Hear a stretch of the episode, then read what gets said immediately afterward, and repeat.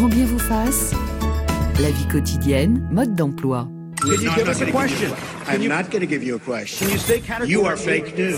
Fake news, un mot nouveau qui a envahi notre quotidien et concerne désormais tous les domaines, de la politique aux faits divers, en passant par la santé. On va tous être pucés. Ils vont réussir à nous injecter ça dans des vaccins.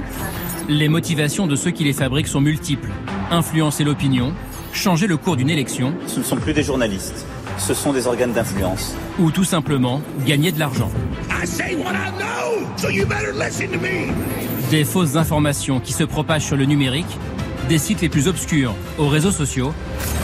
Bienvenue dans la fabrique du mensonge. Extrait de la fabrique du mensonge diffusé sur France 5 en juin 2021. Bonjour Thomas Huchon. Bonjour Ali. Vous êtes journaliste d'investigation, spécialiste des théories complotistes et des fausses informations. Vous présentez l'émission Anti-complot sur LCI et vous publiez chez First avec le journaliste Jean-Bernard Schmitt Anti-fake news et c'est illustré par Rodo. Bonjour Héloïse Léreté. Bonjour. Directrice de la rédaction de l'excellent mensuel Sciences Humaines à la une du nouveau numéro Complotisme des informations rumeurs, comment lutter Bonjour François Darocha Carnero. Bonjour. Vous êtes professeur d'histoire-géographie au lycée Jean Moulin de Roubaix. Vous êtes vice-président de l'association des professeurs d'histoire-géographie. Ça n'a rien à voir avec notre sujet du jour, mais vous avez écrit un ouvrage de référence sur l'équipe de France de football, les Bleus et la Coupe de Copa Mbappé aux éditions du Détour. Et nous accueillons le régional de l'étape. Bonjour Eric Valmir. Bonjour.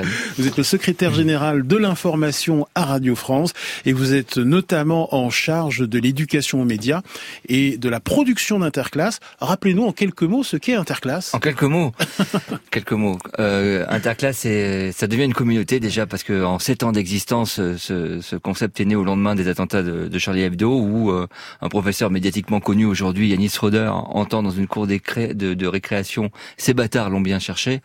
Donc il s'en, il s'en émeut, il en parle au téléphone sonne. Laurence Bloch, la directrice de France Inter, l'entend dans son bureau dire ça, et ensemble, ils imaginent Interclasse qui est une formule connue aujourd'hui, intervention, mais dans les quartiers prioritaires de journalistes, de producteurs, qui vont auprès des enfants, des élèves sur un temps long. C'est-à-dire que c'est pas une intervention de deux heures, c'est pas un cours de journalisme, sur un temps long de euh, septembre à juin, tricoter un lien de confiance avec les élèves autour d'abord de ce que c'est s'exprimer, ce que c'est argumenter, ce que c'est écouter l'autre, et ensuite par les outils, c'est-à-dire par euh, euh, comment marche un reportage, comment ça se fabrique, leur donner les clés pour produire eux-mêmes un reportage et exprimer ce qu'ils ont envie d'exprimer. Et ainsi leur montrer. Alors évidemment, il y a tout ce qui est la lutte contre les informations va s'inscrire dans cet échange, mais c'est pas le propos premier. On n'est pas là pour dire vous avez vous avez tort, mmh. on a raison, on va vous montrer ce qu'on euh, ce qu'est la réalité. Par exemple, quand un élève nous dit ces bâtards de Charlie, ils l'ont bien cherché, on lui dit pas Oh mais pourquoi tu dis ça? On lui dit ok, ils l'ont bien cherché. Mais pourquoi? Mm. Explique-nous pourquoi. Et, euh, et, et, donc là, c'est dans cet échange-là et dans ce temps long de l'échange que va se, se, fabriquer quelque chose qui est interclasse. François Darocha euh, Carnero, vous avez participé à Interclasse hein, il y a quelques années. Il me semble que vous aussi. On s'est rencontrés à cette occasion-là il y a quelques années. Racontez-nous un petit peu l'effet de d'Interclasse sur chacune, enfin sur la classe. C'était en 2017. Hein. Oui, dans ces dans ces eaux-là, l'effet euh, il est à long terme de toute mm. façon. Euh, c'est l'échange qui porte ses fruits. Euh, un effet immédiat, il n'y en a pas eu. En tout cas, pas de, visible, pas de sensible. En revanche, ça a permis pédagogiquement de donner euh, confiance à certains élèves, d'une part, et d'autre part, euh, de commencer une introduction je suis très prudent, hein, commencer le début d'une introduction à une éducation aux médias qui n'était pas si évidente que cela à ce moment-là. Euh, Héloïse euh, les ateliers d'éducation aux médias et à l'information se sont développés hein, en milieu scolaire euh, depuis les, attentats de, de, 2015. Oui, se sont euh, développés. Il faut aussi citer le, le hein, qui est très très actif pour pour l'éducation aux médias. On est cette semaine, il y a la semaine de la presse à l'école, qui est, qui suivie par beaucoup d'enseignants, beaucoup d'établissements. Et c'est vrai que ces, initiatives, elles ont au moins un mérite, c'est de commencer à faire sentir, à faire comprendre comment se fabrique l'information information, ce qui va plus forcément de soi à l'heure où tout le monde peut devenir un émetteur d'informations et où il n'y a plus tellement de, de garde-barrières sur ce qu'est une info publiable et ce qui ne l'est pas. Thomas Huchon, vous intervenez également au milieu scolaire. Hein oui, mais j'ai été amené à la demande de nombreux enseignants à essayer d'apporter une petite pièce à cet édifice de la construction de l'esprit critique de, nos, de nos têtes blondes. Et, et je crois qu'il faut vraiment euh, rendre un hommage à tous ces enseignants qui souvent euh, pas très soutenus par leur hiérarchie, essayent de mener ces ateliers dans des conditions parfois un peu baroques. Et je crois que ouais, on peut profiter peut-être de quelques secondes ici, euh, mon cher Ali, pour faire un appel à, tous nos confrères, à tous les journalistes euh, qui souhaiteraient faire euh, faire de l'éducation aux médias, essayer de retourner à l'école, refaire un petit peu de, de lien avec ces populations. Les jeunes maîtrisent bien l'outil numérique mais ne savent pas très bien décrypter l'info et donc ils se trouvent aussi parfois pris euh, dans un certain nombre de pièges, notamment sur les réseaux sociaux. Et Louise Larrêté euh, J'ajouterais juste qu'on peut aller dans des classes dès la maternelle hein, et jusqu'au lycée, évidemment, euh, au-delà, à, tous les âges, on peut avoir des formes d'initiation aux médias. Et on le fait avec France Info et Astrapi, avec un podcast qui s'appelle Salut l'info chez les, chez les primaires. Deux choses importantes. c'est vrai, euh, que euh, il faut euh, inciter les, les, les, journalistes. Mais cette prise de conscience, elle a déjà lieu. On vient de, de signer un partenariat avec Interclasse, avec les écoles de journalisme, parce qu'il y a des cursus de formation à l'éducation aux médias maintenant dans les deuxièmes années. Et donc, à la fois les journalistes de Radio France auprès des étudiants en journalisme, mais surtout les étudiants en journalisme auprès des élèves, vont pouvoir faire de l'éducation aux médias. Et c'est pas rien, parce qu'en fait, c'est des... Nous, on a 40-50 ans. là, ce sont des étudiants en journalisme qui sont d'une génération qui sont très proches et une jeunesse qui elle-même engagée dans un processus d'études en journalisme ne se sent pas représentée parce qu'elle voit ou entend dans les médias. Et donc on a deux jeunesses très proches l'une de l'autre qui vont pouvoir ensemble composer quelque chose autour de ça. Et pour rebondir sur le développement de l'éducation aux médias, euh, pendant très longtemps c'était très ludique. On allait en classe pour euh, expliquer comment marche la télé, comment marche la radio. Ça n'avait pas une valeur euh, de, respect ou de défense de la démocratie, ce qui est devenu le cas aujourd'hui parce que 2015, parce que les gilets jaunes, parce que Samuel Paty, et c'est devenu et, puis parce que le Covid aussi qui a été euh, source et prolifération de, de, fake news. Et pour terminer, pour la prise de conscience, avant donc, il y avait euh, beaucoup de, de, de journalistes qui étaient en fin de carrière, on va dire, qui avaient fait le tour, qui avaient envie de transmettre et qui s'engageaient dans l'éducation aux médias. Aujourd'hui, on voit des très jeunes euh, si je prends le planning de CDD de Radio France, qui sont des jeunes qui sont pas encore engagés dans euh, la vie d'une rédaction, mais qui font des CDD justement pour devenir journalistes. Quelques-uns sortent du cursus c'est-à-dire aller faire du breaking news, aller travailler dans une rédaction, ça les intéresse pas forcément. Ils préfèrent prendre un temps pour aller bosser dans des assauts d'éducation aux médias ou pour euh, justement s'engager dans cette dans cet acte très militant d'ailleurs. Vous acquiescez, hein, François Darocha Oui, tout à fait. Euh, de toute façon, le contact avec les, plus jeunes fonctionne également très bien. On, a pu l'observer en dehors euh, du, du format interclasse avec l'intervention assez régulièrement par le biais du Clémy, en effet, de, de jeunes euh, comment journalistes qui sont spécialisés souvent dans les questions éducation, d'éducation, et qui euh, n'hésitent pas à intervenir comme ça dans des quartiers prioritaires. Je pense à quelques, à Lucario par exemple chez nous, mais euh, euh, qui interviennent comme ça dans, dans des établissements qui semblent euh, urgent, qu'il semble urgent de, de former. Mm. Et, et, pardon Ali, mais Thomas avait raison sur un point très important, c'est que ce sont les enseignants qui postulent, c'est pas les principaux. Quand on a 100 à 150 établissements qui postulent à l'interclasse, ce sont en fait des démarches d'enseignants, mais qui sont pas portés, forcément portées par les principaux. Après, il faut aller convaincre la hiérarchie de l'éducation nationale. Alors Thomas Huchon, comme vous le rappelez justement dans votre livre, nous sommes abreuvés d'informations, réseaux sociaux, sites internet, radio, téléjournaux. Les sources d'informations n'ont jamais été aussi nombreuses et pourtant le mensonge n'a jamais autant proliféré. Mais oui, c'est un peu une forme de, paradoxe, mais mais finalement, Gérald Bronner l'expliquait assez, le euh, sociologue, Gérald Bronner l'expliquait assez bien, c'est-à-dire que plus on multiplie les sources d'informations, et eh ben par calcul mathématique, on multiplie aussi la possibilité d'être désinformé. Et la situation dans laquelle on est aujourd'hui, c'est pas seulement le fait que les sources se soient multipliées, c'est que la manière dont on accède à l'information, l'univers numérique, eh bien, il crée des conditions. Ce ne sont pas euh, des êtres humains qui décident de ce que nous allons voir, ce sont des algorithmes. Ces algorithmes cherchent à capter notre attention et pour capter notre attention, eh bien ils vont jouer plus sur nos émotions, la colère, l'indignation, euh, essayer de, de nous amener à réagir et dans ce commerce-là, dans ce commerce pour notre attention, eh bien notre cerveau est un petit peu démuni et quelque part, nous jouons contre nous-mêmes. Les choses qui, quelles sont les choses qui portent le plus de colère? Quelles sont les choses qui nous amènent à le plus d'indignation? Eh bien, ce sont ces fake news, ce sont ces théories du complot. Et donc, elles sont dans un espèce de bah, de cercle vertueux du vice. Eh bien, elles sont poussées par ces algorithmes. Euh, de manière un peu mécanique et on a de plus en plus de mal à y faire face. C'est aussi un des grands enjeux, la responsabilité de ces plateformes dans ce qu'elles nous donnent à voir. Et Louise Lérité il serait faux de dire qu'on a une préférence pour les pour les fake news, mais ce qui est certain, c'est qu'on a une préférence assez spontanée pour euh, le sensationnel et pour les informations qui comportent une menace.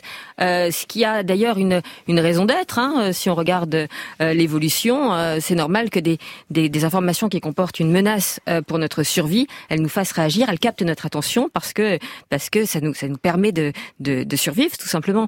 simplement dans le contexte actuel, qui est un contexte d'abondance de l'information d'infobésité, euh, bah, il y a de la malinfo et il y a de la désinformation, de même qu'il y a de la malbouffe euh, dans un contexte d'abondance euh, de nourriture. Et il y a de très très très bons produits d'information, mais il y en a aussi de très mauvais. Qu'est-ce que qu'est-ce qu'une fake news? Ce matin, on parlera indifféremment de fake news ou, d'un fox. C'est un terme qui est apparu en, en 2015-2016. Hein. Quelles sont les caractéristiques principales d'une fake news? Ben, Je crois qu'en fait, là, on a, on a un problème sémantique. C'est-à-dire que la langue française n'est pas suffisamment précise pour traduire le terme de fake news. Nous, on dit fausse information. Et en fait, fausse information, en anglais, on dirait false news, pas fake news. Pourquoi une différence avec le fake? Bah, moi, j'ai une petite euh, anecdote qui marche assez bien d'ailleurs dans les collèges et dans les lycées. Un faux sac Vuitton, vous l'avez payé 2 dollars sur un marché à Bangkok en Thaïlande et vous savez que c'est un faux. Un fake sac Vuitton, vous l'avez payé 3500 euros et quand vous découvrez que c'est un faux, vous êtes absolument dégoûté. Quelle est la différence? Eh ben, il y a une intention de mentir. La fake news, elle porte en elle-même l'intention manipulatoire. La fausse information, bah, ça peut être aussi une erreur qui n'est pas intentionnelle, qui a à la fin des conséquences graves. On est tous d'accord, mais c'est exactement dans l'intention à la base, eh ben, que se joue la différence entre la fausse information et la fake news. François Darocha. ce qui est assez nouveau dans la fake news, c'est finalement qu'il n'y ait plus la connivence entre l'émetteur mm. et le récepteur. Euh, pendant des, des, décennies, on a eu droit à des fake news. Pierre Dac a pu faire des fake news. Euh, Jalon, il y a il y a 40 ans, faisait d'excellentes fake news sur la candidature de Georges Pompidou bien après sa mort. euh, mais il y avait une connivence. On savait que c'était faux. Euh, ce qui est tout à fait nouveau depuis le milieu des années 2010, en gros depuis une dizaine d'années, c'est euh, cette connivence disparue. Euh, qui fait que désormais on ne sait pas véritablement qu'on est face à une fake news et qu'il faut démonter tout le circuit, il faut sourcer absolument le circuit de la fabrication de cette information. Qu'est-ce qui séduit euh, autant certains de vos élèves euh, Pourquoi sont-ils séduits par certaines fake news? La la possibilité du vrai, mhm. c'est possiblement vrai le fait que ce soit alternatif, mhm. les vérités alternatives. Divertissant euh, Peut-être parfois divertissant, parfois dramatique mhm. également. Euh, souvent dramatique, bien plus souvent dramatique et, scandaleux que divertissant. Mais en cela, euh, mes élèves de quartier populaire ne sont absolument pas hors monde, hors société. il y a des, des, personnes âgées qui croient parfaitement aux fake news et ce depuis très longtemps. Kennedy n'est pas mort, paraît-il. Pour certains. Pour certains. Héloïse Lérité. Euh, c'est vrai que la notion de, de, fake news, elle est assez récente, mais la notion de désinformation euh, à laquelle elle se rattache est, est, ancienne et on peut même en, en trouver euh, l'idée chez des auteurs comme Sun Tzu au VIe siècle avant mmh. Jésus-Christ. Mais dans tous les cas, et, et d'ailleurs le mot de désinformation, il faut savoir qu'il vient du russe et qu'il vient même du KGB en 1949. C'est là qu'on voit le, le, terme apparaître. Et, et, dans tous les cas, il y, a, il y, a, quelque chose en commun, c'est le brouillage justement de la frontière entre le vrai et le faux. C'est-à-dire qu'on a une information qui est crédible parce qu'elle ressemble à une information euh, euh, telle qu'on peut la lire dans les journaux, qui souvent a une source. Euh, donc c'est effectivement c'est le fake quoi. C'est ça ressemble tout à fait au sac Vuitton. J'aime beaucoup cet exemple. Mais le, le, on est dans un intermédiaire. Quoi. On joue de l'interstice entre la, vérité et la fausseté, si bien que on n'est pas dans le mensonge pur souvent. On est plutôt dans des manœuvres d'intoxication et de désorientation du lecteur, qui ne sait plus finalement euh, où est le vrai et qui finit par être très relativiste par rapport aux informations qui sont données par les médias dits légitimes. Éric Valmire. oui, c'est pour aller dans le même sens. C'est-à-dire que souvent dans une fake news, la part de vérité est importante. Elle est même parfois à la source. C'est-à-dire qu'on va partir de d'un de, d'un constat, de quelque chose de connu, de, de réel, et on va échafauder euh, une hypothèse qui, elle, en revanche, n'est pas vraie. Et c'est ça aussi qui, euh, qui crée la fake news. Et on a pu le voir avec la, la, la crise sanitaire, le Covid, où on n'avait pas de réponse aux questions qui étaient posées. Et la réalité journalistique, c'est que des fois, on doit pouvoir savoir dire on ne sait pas. Attention, le journalisme, c'est aussi savoir se poser des questions. C'est pas apporter des réponses. Et savoir poser des questions et ne pas savoir y répondre. C'est notamment tout ce qu'on a, on a fait dans l'éducation aux médias en ce sens. Et c'est important parce que, euh, en fait, et pour, pour, répondre à la question pourquoi les gens sont séduits par les fake news, quand vous allez voir votre médecin, que votre médecin vous dit euh, je sais pas ce que vous avez, qu'est-ce que vous faites? Vous allez voir un autre, vous avez besoin de réponses. Notre époque, elle a besoin de réponses. Et c'est pour ça que la fake news se prolifère dans des moments euh, de crise, de moments d'anxiété, dans des moments parce qu'on va apporter des réponses toutes faites et bien pratiques. Thomas Huchon. Ben, c'est quelque chose qu'on appelle l'incomplétude cognitive. C'est le fait que quand on vous pose une question et que dans cette question il y a un trou dans l'énoncé, votre cerveau veut à tout prix trouver la réponse à cette question, même si la pertinence de cette question n'est pas totalement établie. Si je vous dis que le prix du beurre a triplé en Australie, finalement ça ne va pas beaucoup vous Par contre, si je vous dis, vous ne devinerez jamais pourquoi le prix du beurre a triplé en Australie. Eh bien, à ce moment-là, votre cerveau se met en quête de cette réponse et dans cette espèce de mécanique, il faut quand même le rappeler, il y a des entrepreneurs euh, de politisation, de fabrication de toutes ces fausses informations, de ces fake news, eh bien qui ont compris ces mécaniques, qui se servent des failles de nos cerveaux, qui se servent eh bien de nos de nos biais, de nos travers afin d'en tirer profit, d'en faire commerce, parfois uniquement pour des raisons de business Parfois, on est à quelques semaines des élections présidentielles, hein, pour des buts beaucoup plus politiques et beaucoup plus dangereux. Et je crois qu'effectivement, l'une des meilleures manières de se prémunir contre ces effets-là, bah, c'est avant tout de comprendre comment fonctionne notre cerveau. Mmh. Comprendre que bah, c'est notre meilleur allié, ça peut être notre pire ennemi. Il faut être capable de placer un curseur entre les deux, et pour cela, il faut euh, développer son esprit critique. Et Louise Lérité euh, c'est très important de distinguer les, les fake news des, des, erreurs, parce que des, des erreurs, des journalistes mm. peuvent en faire. Euh, les fake news, il y a effectivement une intention euh, qui est là. C'est une arme de guerre, euh, la fake news, la désorientation. À l'origine, c'est ça. Alors, ça peut être une, une arme de guerre économique. Euh, c'est un peu l'idée des pièges à clics, par mm. exemple. Mais dans tous les cas, il faut avoir cette idée-là en tête, et c'est pour c'est la raison pour laquelle c'est un sujet qui est devenu très politique. Quelle est la philosophie, la, la vision du monde de ceux qui sont à l'origine des, fake news, de façon très générale et de façon très schématique, Thomas Huchon ben, le problème, c'est qu'il y a à peu près euh, autant de, nuances dans les fabricants de fake news qu'il existe euh, de fake news en elles-mêmes. Euh, vous avez des gens qui sont vraiment dans un but politique, on le voit avec la campagne électorale.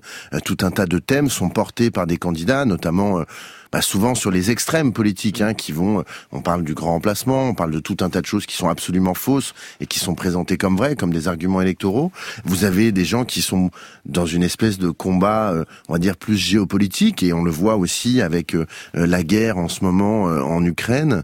Et on a vécu avec la pandémie bah, l'avènement de tout un tas de de, de, de super médecins, de, de super conseillers en, en, en médecine en conseil de vie, en bien-être, en yoga, qui se sont là aussi emparés bah, de préoccupations légitimes d'un certain nombre de nos concitoyens euh, pour leur vendre eh bien euh, leurs produits, euh, leurs solutions miracles. On pense bien entendu à ceux qui disent qu'il vaut mieux manger du concombre cru pour mmh. soigner le cancer que de prendre ces trithérapies.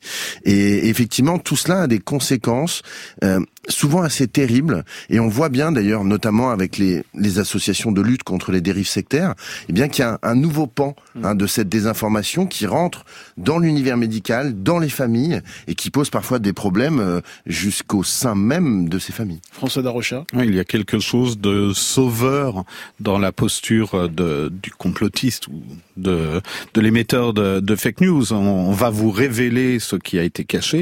Et il n'y a pas ce que vous disiez tout à l'heure, il n'y a pas la place du doute. Or, le doute est essentiel, certainement, à la construction de la pensée. Et justement, la, fake news repose sur l'impossibilité de l'incertitude. Donc là, il y a quelque chose à, travailler pour nous avec nos élèves et plus généralement dans, la société, à remettre en avant la possibilité de douter.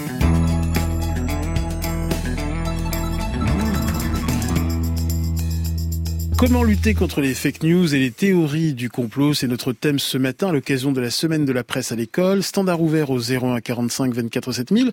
Écoutons Donald Trump. Fake news. Fake, disgusting news. Fake media. And the fake news refuse to call it, right? J'aimerais qu'on prenne exemple euh, sur euh, avec l'ancien président des États-Unis Donald Trump, hein, immense propagateur de fake news et, de complotisme. Euh, Thomas Huchon, je rappelle que vous publiez anti-fake news. La grande perversité, c'est qu'il a retourné les choses. Il a crié fake news alors que il s'agissait souvent de véritables informations. Il a hurlé à la fake news, aux opinions adverses, dans le but de les délégitimer. C'est un mot, enfin c'est une expression fake news qui est très difficile à manipuler. Hein. Effectivement, c'est. J'ai vu que vous, vous utilisiez le terme d'infox. Euh, moi, je suis pas très fan de ce terme-là, je le trouve pas très joli, mais il a un vrai avantage, mon cher Ali, c'est que Donald Trump ne va pas l'utiliser pour le détourner. Et donc peut-être que nous pourrions nous mettre d'accord pour qualifier ces phénomènes d'infox. Mais sur cette perversité eh ben, de Donald Trump qui a retourné les choses. La vraie perversité de Donald Trump, c'est bien entendu d'avoir retourné le sens du mot fake news, mais c'est pire que ça. On est au mois de janvier 2017. Donald Trump vient d'être intronisé à la Maison Blanche. Il y a une discussion entre un journaliste et sa conseillère en communication, Kellyanne Conway. On montre des photos de l'inauguration d'Obama et de celle de Donald Trump. Il y a trois fois plus de monde à celle d'Obama qu'à celle de Donald Trump et la conseillère en communication, confrontée à ses propres mensonges sur le fait que l'inauguration de Trump était la meilleure, la plus géniale, la plus machin, la plus truc, eh bien, elle va inventer un concept qui nous a coupé l'herbe sous le pied, les faits alternatifs. On ne parle même plus d'une vérité, on parle des faits. On, comme si on pouvait ne pas partager les faits. Eh bien, en fait, je crois qu'on on n'est pas obligé de partager la vérité. La vérité, chacun d'entre nous va la construire en fonction de sa culture, ses opinions, de tout un tas de choses. Mais les faits, on les partage. On ne peut pas ne pas partager les faits. Et c'est ça l'énorme euh, force destructrice de, de la pensée trumpienne. C'est l'idée que nous ne partagions même plus les faits qui nous permettent d'établir nos jugements et nos opinions. Et c'est parce que nous vivons dans une époque de relativisme absolu où tout se vaut, Héloïse Lérété, et les informations les plus saugrenues valent la connaissance scientifique. Si je dis que 2 plus 2 égale 4, on pourra me rétorquer que c'est une opinion parmi d'autres. Hein, 2 plus 2 égale 7, et j'ai le droit de, de croire cela. Et je signale que plus d'un Français sur deux considère que les théories scientifiques ne sont ne sont que des hypothèses parmi d'autres. Hein. Là, je cite le baromètre de l'esprit critique réalisé par le cabinet euh, GES pour Univers Science, France Info et La Croix. Oui, c'est pour ça que je crois que l'une des premières choses à faire si on veut euh, participer à l'éducation aux, médias de nos enfants, euh, que ce soit en famille, à l'école ou, ailleurs, c'est de commencer par définir ce que c'est qu'une information. Mm. Euh, voilà, avant de parler même de, de, fake news, de désinformation, c'est quoi une information? Une information, c'est d'abord effectivement des faits. des faits, ça veut dire c'est pas une, une anecdote, c'est-à-dire euh, si, euh, si je vous dis ce que j'ai mangé ce matin, ça va pas forcément être une information de nature à passionner les auditeurs de France Inter. Oh, vous vous trompez. Euh, c'est pas une rumeur. Euh, et c'est pas une opinion, c'est-à-dire qu'effectivement, euh, euh, on peut éditorialiser sur les faits, on peut euh, les interpréter, euh, on peut les juger, euh, mais il faut savoir distinguer les deux. Et il y a plein d'exercices qui peuvent être proposés aux enfants, plein de discussions qu'on peut avoir avec eux, pour que ces trois ces trois critères de base de l'information, c'est-à-dire qui c'est ni l'anecdote, ni l'opinion, ni la rumeur, eh bien ça rentre dans, dans les têtes de chacun. Éric Valmire, euh, secrétaire général de l'information à Radio France, euh, c'est quoi une information? Il y, a, il y a 50 ans, si on ne voulait pas, pas être informé, c'était assez facile. On regardait pas le 13h et le 20h à la télé, on n'ouvrait pas un journal, on n'écoutait pas les infos à la radio. On était sur le divertissement. Euh, et on pouvait très bien avoir le droit de ne pas être informé. Les jeunes, aujourd'hui, vous les croisez, vous dites au moins l'information, je m'en fous, je m'informe pas. C'est faux. Parce que l'information, maintenant, elle arrive et elle télescope par un jeu de notifs ou autre les téléphones portables elle est dans les communautés de réseau, autour, dans la récré, autour de soi. Et donc les commentaires sur des faits d'actualité viennent. Euh, et donc, c'est là où on leur fait comprendre que non, même si tu ne veux pas être informé, tu es informé mm. et tu peux être désinformé. Et si tu ne sais pas maîtriser sur ton téléphone ou autre le, ce flux de l'information qui vient te télescoper, ce sera un handicap dans ton développement personnel. Mais sans blague, si on ne sait pas maîtriser un flux d'informations, si on ne sait pas euh, l'analyser, euh, forcément, on va avoir un, un, problème pour bâtir un raisonnement. Et donc, ce sera forcément un handicap dans le parcours initiatique de l'élève. Eh bien, figurez-vous que cette prise de conscience, petit à petit, on arrive, mais sur le temps long, à, faire en sorte que l'information soit connue. C'est quoi une information? Euh, qu'est-ce qu'on apprend dans les écoles de journalisme? C'est quoi la, la, la ah bah base? c'est La base, c'est toujours euh, ce que disait Thomas l'instant. c'est la base. C'est la base du fait. Le fait l'emporte toujours sur la croyance. Mais pas seulement ça. C'est aussi savoir se poser euh, des questions, savoir analyser une information. Une information, on va souvent la chercher sur le terrain. Euh, l'information, il y a aussi le fait de de la sourcer correctement et de savoir comment on s'informe aussi. par quel biais on s'informe. Vous savez, la guerre en Ukraine, là, elle jette une confusion terrible. Vous savez pourquoi? Parce que pendant pendant des des, mois et des mois ici, on vous dit attention sur les réseaux prolifèrent des, euh, des fake news. Les réseaux, c'est pas non plus le grand méchant diable. Hein. On peut aussi trouver de, des infos fiables sur les réseaux, mais il y a aussi beaucoup de fake news. Et on me dit attention aux réseaux. Et puis euh, les, les, médias de dits généralistes, euh, euh bon teint, prolifèrent des, des informations qui sont fiables, certifiées, vérifiées. Mais en Russie, on vous dit que c'est tout le contraire. On vous dit qu'en fait les, les, les, radios, les télés qui sont euh, euh, dépendantes du pouvoir politique euh, sont des discours de manipulation, alors que la liberté, l'indépendance, elle est sur les réseaux. Bah, quand vous entendez ça à longueur de journée, vous dites bah, pourquoi chez nous ce serait pas pareil? Pourquoi en fait les, les médias dits traditionnels, ils colportent pas de fake news et la, liberté, l'indépendance, elle est sur les réseaux? Donc c'est super compliqué en fait. Il y a une sorte de confusion qui s'instaure. Thomas Huchon? Mais ouais, cette espèce de confusion, elle est, elle est créée par par la manière d'accéder à l'information. Sur les réseaux, il y a ce qu'on appelle l'indivision. Ça veut dire qu'effectivement, euh, un poste ou un autre n'a pas de valeur en soi, en tout cas n'a pas de valeur euh, par rapport à, aux critères hein, qu'Eric vient de rappeler.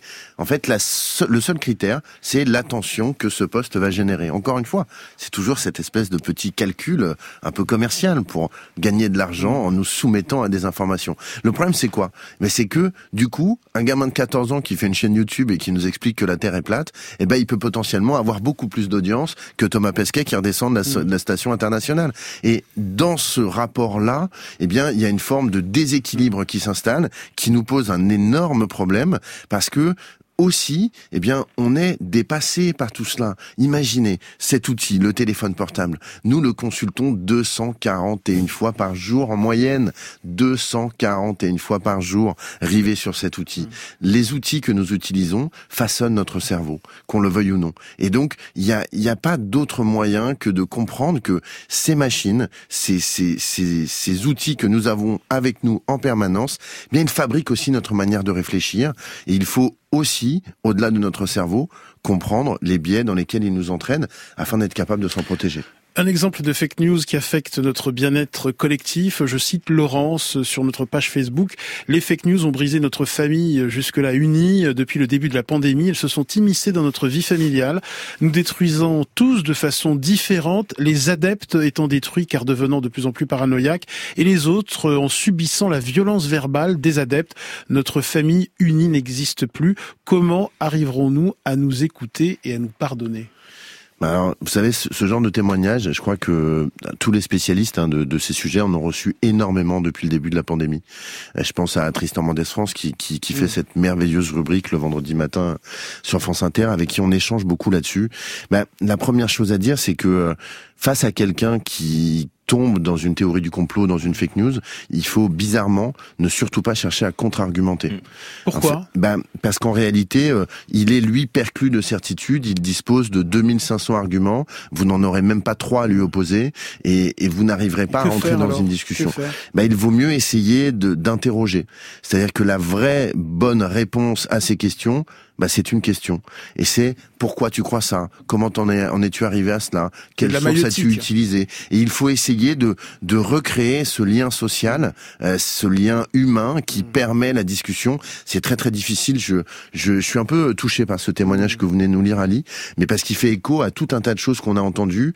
Euh, c'est les dîners de Noël avec mm. euh, Tata Antivax et Tonton Conspi, où on s'est retrouvé là un peu perdu, et en plus dans des moments où, vous savez, je crois que le plus on a peur, plus on est prêt à accepter des discours qui sortent de la rationalité. Voltaire nous disait, attention, ceux qui vous font croire des absurdités vous feront commettre des atrocités. On est exactement dans cette mécanique-là. Ça nous rappelle aussi que ces phénomènes ne, sont pas complètement nouveaux, qu'ils existent depuis très longtemps, qu'ils sont aussi liés à ce que nous sommes comme êtres humains. Et le dernier conseil peut-être qu'on pourrait donner à ceux qui voudraient essayer de raccrocher les wagons, eh bien c'est de faire œuvre d'humilité, d'accepter la parole de l'autre, même si elle nous semble très difficile à accepter. C'est la seule manière d'y trouver des failles et d'essayer d'amener la personne à reconnaître ses failles, à reconnaître ses erreurs, à retisser ce lien. C'est très compliqué, ça demande beaucoup de temps, mais je pense que nous ne pouvons plus en faire l'économie aujourd'hui. François Darocha, euh, mm. professeur d'histoire-géographie à Roubaix. Ouais, je crois que ce qui est assez effrayant, c'est en fait le,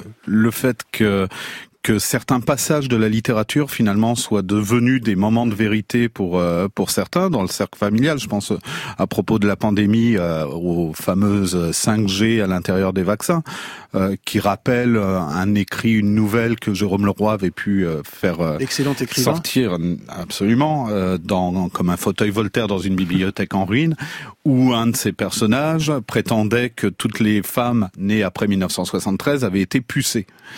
Eh bien voilà, là on, on y est. Et euh, comme euh, vous le disiez tout à l'heure, euh, finalement l'une des clés de, de la réussite, l'une des clés pour sortir peut-être de cela, c'est de garder une relation de confiance. Et c'est ce que les professeurs tentent et peuvent faire avec les élèves, à savoir installer un temps long, le temps de, de la confiance, de l'échange, et non pas le temps immédiat de la fake news. Euh, Léreté, directrice de la rédaction de Sciences Humaines. Euh, ce témoignage est effectivement euh, assez bouleversant. Euh, ce qui me frappe, c'est de voir comment finalement du fake news on peut arriver à une vision très dogmatique du monde. C'est-à-dire, ce sont des dogmes. et, et l'erreur, effectivement, notre erreur à nous de, de journalistes serait de, de, considérer que grâce à nos informations, on peut construire de mmh. nouveaux dogmes. Une information, ce n'est pas une vérité. Euh, c'est, euh, c'est, ça peut être une vérité à un moment donné, euh, mais elle a une obsolescence programmée, si vous voulez, l'information. et puis elle doit être confrontée à, à d'autres informations. Elle doit être vérifiée. la vérification peut conduire à abandonner certaines vérités provisoires. Et donc, je pense que dans la dans la dans la discussion, il faut charrier cette part de, de doute, cette part de de vérité en construction. Euh, parce que sinon on, on, se heurte à des dogmes contre dogmes euh, desquels on ne peut pas sortir par le haut. Alors Thomas Huchon, vous parliez tout à l'heure de ces fake news hein, qui se servent de nos failles hein, cérébrales. Un exemple de faille dans notre cerveau, euh, il peut nous arriver de nous sentir super compétents sur un sujet que l'on connaît très peu. On appelle cela l'effet euh, Dunning-Kruger, du nom des deux psychologues qui ont évalué le niveau de confiance dans ses propres idées en fonction de l'état de ses connaissances. On pense avoir tout compris d'un sujet qu'on vient à peine de découvrir. Euh, on se sent aussi compétent que les scientifiques experts de, de la question. Euh, rien n'est pire qu'un ignorant qui s'ignore, euh, Thomas Huchon bah, Effectivement, ce qui est assez sidérant dans cette histoire d'effet de Dunning-Kruger, qui est, qui est désormais quelque chose qui est assez documenté, c'est pourquoi ces deux chercheurs se sont intéressés à cette question. Un jour, ils découvrent un fait divers, un homme aux États-Unis qui braque des banques et qui, quand la police vient l'arrêter, ne comprend pas comment on l'a reconnu. Il ne comprend pas qu'on l'ait connu parce que il s'était enduit le visage de jus de citron. Vous savez ce qu'on appelle l'encre invisible. Mm. Il était donc persuadé, avec sa connaissance à lui de l'encre invisible, eh bien de s'être dissimulé aux yeux des autres pour commettre ses méfaits. Ces chercheurs se disent mais c'est pas possible d'être aussi con. Comment est-ce qu'on peut en arriver à un truc pareil? Et donc, il commence à théoriser. Effectivement, l'effet de Nick-Kruger, bah, en fait, on va imaginer une courbe. Hein. on monte euh, très vite dans une illusion de connaissance. On arrive en haut de ce qu'on a baptisé la, la, montagne de la stupidité. Ça ne veut pas dire qu'on est stupide, mais ça veut dire que on a l'impression de mieux savoir que ce que l'on sait vraiment. Eh bien, le problème, c'est que l'immense majorité des gens, quand ils s'intéressent à un sujet, ne vont pas beaucoup plus loin que cette illusion de connaissance. S'ils allaient plus loin, ils retomberaient dans la vallée de l'humilité. Ils découvriraient qu'ils ne comprennent pas ces sujets qu'ils essayent de maîtriser. Et à force de travail, d'acharnement, d'assiduité, d'humilité, ils arriveraient sur le plateau de la consolidation. Un bon exemple, hein, c'est quand vous commencez à jouer de la guitare. Eh ben ouais, moi j'ai été sûr d'être le petit frère de Jimi Hendrix et d'être absolument merveilleux, guitare en main. Mais en réalité, je ne l'étais pas. Le problème c'est que quand je demandais à mon meilleur ami, qui est un guitariste professionnel extrêmement talentueux, toi, t'es trop fort en guitare, il me disait, mais non, il y a des mecs qui sont mille fois plus forts que moi. Et je crois qu'il y a quelque chose de cet ordre-là aussi qui joue un peu contre nous. Euh, c'est comme ça qu'on s'est retrouvé avec 60 millions d'experts en épidémiologie qui mm. sont devenus tout d'un coup experts euh, des relations internationales. ils, avaient auparavant une licence en gilet jaune. Ils ont eu depuis un, master. Et tout ça fait le lit des fake news. Ben oui, parce qu'en fait, le problème c'est que quand on ne maîtrise pas un sujet par définition, on n'est pas capable de maîtriser les pièges euh, qui nous sont mis sur notre chemin de cet accès à la connaissance. Et encore une fois, dans ce chemin d'accès à la connaissance, ce ne sont pas des humains qui nous montrent les informations les plus utiles. Sur Google, on a beau poser la bonne question, on trouve très rarement la bonne réponse. Et je crois qu'il y a quelque chose de cet ordre-là. Il faut aussi avoir l'humilité de ne pas tout comprendre, de ne pas tout connaître. Mais c'est très très dur, surtout face à tout un tas de gens qui prétendent, eux, tout comprendre et tout connaître. Extrait d'une, fake news, d'une théorie du complot totalement absurde, le Pizzagate lié au mouvement conspirationniste QAnon. Le Pizzagate, c'était quelque chose d'incroyable pour moi. Parce que c'était tellement dingue. Crazy. Un réseau de pédophiles dirigé par Hillary Clinton et son directeur de campagne. Le Pizzagate, une histoire invraisemblable selon laquelle le camp Clinton serait à la tête d'un réseau pédophile basé dans une pizzeria de Washington. Une théorie passée en un temps record des limbes de l'Internet clandestin au monde réel. Grâce au plus puissant des moteurs de recherche, Google, une histoire qui illustre parfaitement la problématique du référencement ou comment des théories complotistes se retrouvent mécaniquement mises en avant par le géant du web. Extrait de la fabrique du mensonge sur France 5 euh, en juin 2021. Comment peut-on croire à, de telles absurdités euh... C'est quand même aller très loin, pardon Ali, mais parce qu'un mec s'est quand même pointé avec un fusil. Oui, bien sûr. Pour euh, pour euh, Exactement. tirer à l'intérieur, persuadé qu'il allait délivrer des enfants. Mais comment certaines personnes de bonne foi peuvent croire ces théories saugrenues? Mais c'est quoi la mécanique? la, mécanique, elle est, elle est un peu double. C'est-à-dire qu'il y a une mécanique du, d'une construction d'un récit qui est extrêmement bien fabriqué, euh, qui est une vraie intention manipulatoire. Hein. Le, le Pizzagate, c'est quelque chose qui est fabriqué pour vous faire tomber dans le panneau. Et en même temps, eh bien, ça s'attaque à des gens euh, euh, qui qui n'ont pas toujours l'impression de maîtriser la totalité de leur univers, de comprendre le monde dans lequel ils vivent, et ils trouvent finalement dans ces théories du complot des explications, des réponses à des questions qui ne s'étaient peut-être même pas posées. Vous rappeliez que le Pizzagate a eu des, des conséquences graves, c'est-à-dire qu'un être humain avait été euh, essayé de faire justice avec des armes à feu dans cette pizzeria. Il faut dire que ce, dans cette pizzeria, le réseau soi-disant pédophile dirigé par Hillary Clinton était supposé être dans le sous-sol de cette pizzeria. Mmh. En allant sur le lieu de cette pizzeria, ce jeune homme qui voulait faire la justice a pu se rendre compte qu'il n'y avait pas de sous-sol dans cette pizzeria, ce qui rendait du coup beaucoup plus compliqué l'existence d'un réseau pédophile en sous-sol. Rappelez-nous le, le, rôle des, des algorithmes euh, dans, dans cette histoire de QAnon. Euh, vous rappelez dans votre livre une évidence, hein, les algorithmes ne, ne, tombent pas du ciel euh, et ils nous encouragent dans des croyances déjà établies. Mais le problème de, encore une fois, de cette espèce de commerce pour notre attention, c'est que on va systématiquement vous pousser un petit peu plus loin dans ce que vous croyez déjà. Et donc, si vous avez déjà des doutes sur les institutions, si vous avez déjà une vision négative d'un camp politique qui n'est pas le vôtre, eh bien, ces algorithmes vont vous nourrir avec des mm. contenus qui vont dans ce sens-là. Et c'est un peu comme si on essayait, euh, euh, dans une baignoire, de vous faire un tout petit peu monter en température. Vous ne vous en rendez pas compte, mais à un moment, vous êtes ébouillanté. Eh bien là, on est dans cette logique-là. Et à la fin, ça a des conséquences vraiment terrifiantes. Quelle est la différence entre le doute légitime, l'esprit critique et le soupçon permanent C'est quoi le curseur? C'est quoi la différence? Ah, Une toute petite phrase très rapide avant de vous laisser la parole, mais c'est la formule de mon co-auteur Jean-Bernard Schmitt. Le doute, c'est poser des questions.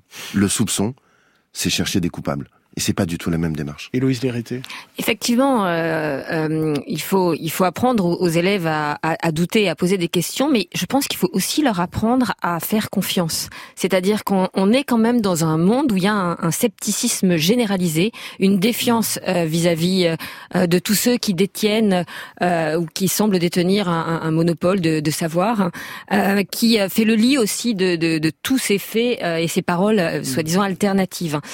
donc bah, c'est un c'est un curseur hein, qu'il faut apprendre à, à, placer entre entre le doute raisonnable et puis et puis la confiance. C'est très important cette question de la confiance. À France Inter, dans les journaux ou dans une émission comme comme celle-là, quand on se trompe, on le dit, Eric Van ah Quand on se trompe, on le dit, on fait voilà un mea culpa, une, on, on rectifie la, la, fausse la mauvaise information qu'on a donnée.